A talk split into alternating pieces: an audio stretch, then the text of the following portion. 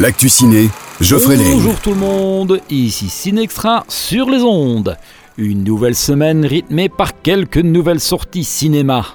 Le premier film de la semaine nous amène sur les glaciers en compagnie de Clovis Cornillac et de sa classe. Monsieur,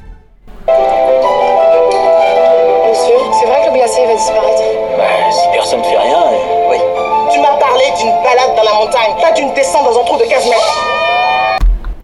Alain, joué par Clovis Cornillac, amène sa classe en excursion voir les glaciers, où les élèves prennent conscience des effets du réchauffement climatique et ils décident de sauver le glacier en question.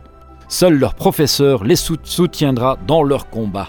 Ensuite, on change de registre et on retourne voir comment Billy Batson gère sa double identité de ado slash super-héros dans Shazam 2, La rage des dieux. Beaucoup de changements ces dernières années. Un sorcier m'a doté de super pouvoirs.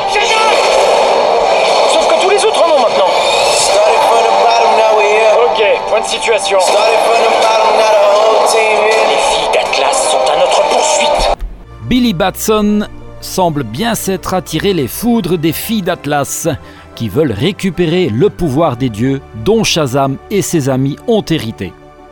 Destruction d'immeubles et catastrophes naturelles de tout genre en vue. Ant-Man revient cette semaine pour encore quelques séances, ce seront les dernières. Grâce aux bouches à l'oreille et les bons retours, la bande à Fifi prolonge encore d'une semaine avec Alibi.com 2.